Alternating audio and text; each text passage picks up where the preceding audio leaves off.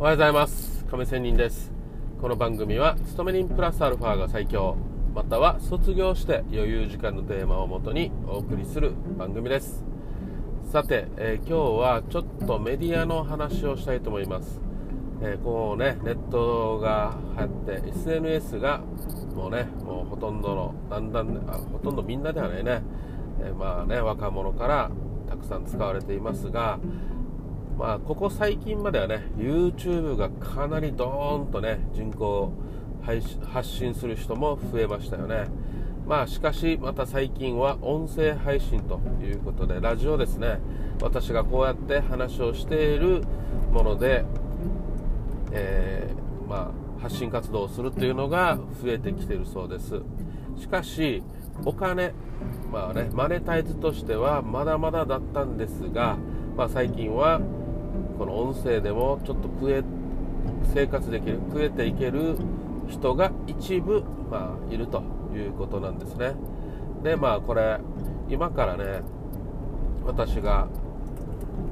始めていた、まあ、1年前ぐらいからかな音声配信を始めましたがこれもね、まあ、前もってね、え、そういう情報をキャッチした人は私よりもねもっと早くねやっているわけですよ。だけどこれってね日本はねやっぱ遅くてねアメリカとかではもう1年2年前から始まってると。ましてこのポッドキャストとかね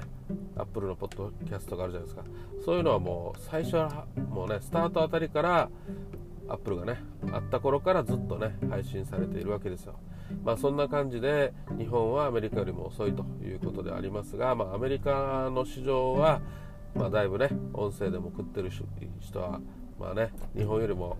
まあ、数値化はちょっと聞いたんですけど忘れたので言えませんが、まあ、結構の人はいると。で日本はまあ本当にごく一部ということなんですがこの音声配信がこれから流行っていくと、まあ、有名な人たちがねまた入ってくるわけですよ。すると私みたいなねまあ一ただの人っていうのはね、えー、まあ全然聞かれなくなるわけですよ。まあこれ聞いている方々本当にそういう意味ではね、え、感謝感謝、えの涙というような感じなんですがまあそんな感じでやっぱりそういうね有名な人以外の人たち、まあ、こういう意味では弱者と言ってもいいかなと思いますが、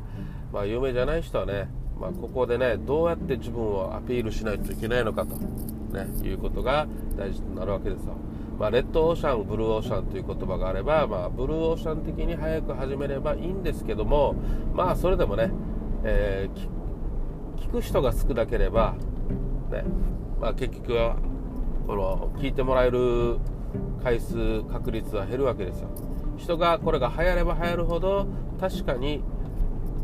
私の配信をね聞くということがあってまあもしかしたらスポンサーがつくということもありえるわけですよね。しかしスポンサー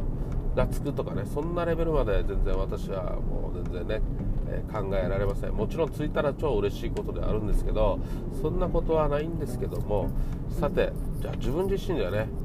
この有名じゃない人に立ち向かうにはどうしたらいいのかということをやっぱり考えちゃいますね、うん、やっぱり何かしらにね、えー、突き抜けないといけない。この突き抜けるっていうことは何かしら自分のね普通の生活をもっと、ね、出さないといけないわけですよ例えばねえー、今は名前出すつもりも応答はないんですけど自分の名前を出して自分はどういう経歴でどういうね、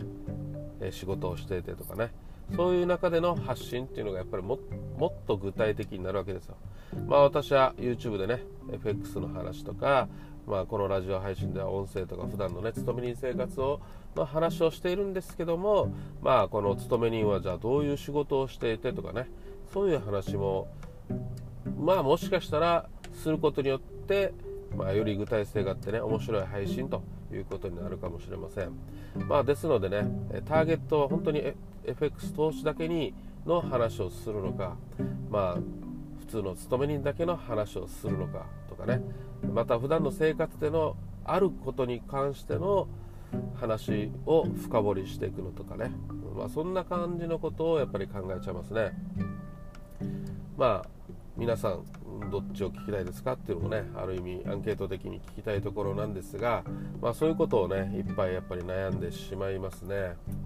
はい。まあ、そこがねやっぱり毎日発信することは結構できています。なぜかというと私勤め人生活でもようしゃべる、ね、仕事をしていますので、まあ、そういう意味で話すってことはねまあまあまあやるわけですよ、ね、なのでまあ話の内容が面白いかどうかっていうのは別ですよ。別なんですけどもっとね、えー、面白くするようなえ構成にしなければいけないっていうのはあるんですけどまあとりあえず自分がね今、え継続して発信できているのはまあ自分なりで楽にね発信できるやり方スタイルで、えやっているからとりあえず続いているということであります。やっぱり続かなければね何元も子もないしね。でまあ続ける中でもねやっぱりただ続けるのではなくてさっき言ったように少しずつでも面白い配信をできるようにえー、ちょいちょい改善しなければいけないと、まあ、1改改善するだけじゃなくてねえー、しなくてもねそう1とかね考えちゃうとあんまり苦痛に思えちゃうので0.1とかね0.001とかねそれぐらいでもいいから少しずつ改善できていかないといけないよなっていう思いはありますね。はい。まあ、そういうわけで視聴者の皆様は、まあね、少しずつ、ね、面白く、ね、聞き応えのある話し方とか話内容にしていきたいとは思っていますということで、まあ、よろしくということなんですけども、まあ、音声配信、これから、流行るだろうと言われていますが、しかしね、人間には1人の人間って24時間あって、じゃあ、音声を聞く時間って大体もう決まるわけですよ。でもこれはね、動画よりも私は、まあ、いいんじゃないかなと思うわけですやっぱり音声って聞きながら何かができるっていうのがメリットじゃないですか。動画とかテレビとかねいうのは目を奪われちゃうので他のこと一切できないですよね。集中して画像を見るわけなんで。でも私はね YouTube では画像もつけてはいますけど音声だけで喋っていますね。顔出しなしで。まあそういうわけで動画をねそういう利用の仕方もしているわけなんですがまあ話ということでは音声配信も含めてね可処分時間と言われているその 1, 1人の人間がどれだけその時間を使えるのかということですよね。よくあのスマホにさ1日あなたは何時間スマホを使ってますよっていう時間が出るじゃないですか。じゃあその中の YouTube は何時間とか音声配信は何時間というふうに考えたら大体1人当たりのえ1日のね、えその音声やら動画を見ている時間っていうのが平均して出るわけですよ。でこれが世の中の人たち掛け算ということになればねえー、この音声動画どちらが可処分時間大きいのかというところでやっぱり人が集まる場所になるのかまあ集まらないではないですけどどっちが上なのかということになるはずなんですよ。まあ、そういうことで、ね、いろいろ考えて戦略はしなければいけませんが、まあ、とりあえず考えるけれども自分がね楽に楽しく音声配信できることがまずはね第一かと思いますので、まあ、そういう方針でしばらくは、まあ、続けながらちょこちょこ改善していけたらなと思っております。それではまた明日。今日は6月1日ということで今日から、ね、新しい月になりました、え、梅雨時期でもありますしもう本当に夏本番というところに近づいてきてますので、え、頑張っていきましょうそれではまた明日 See you!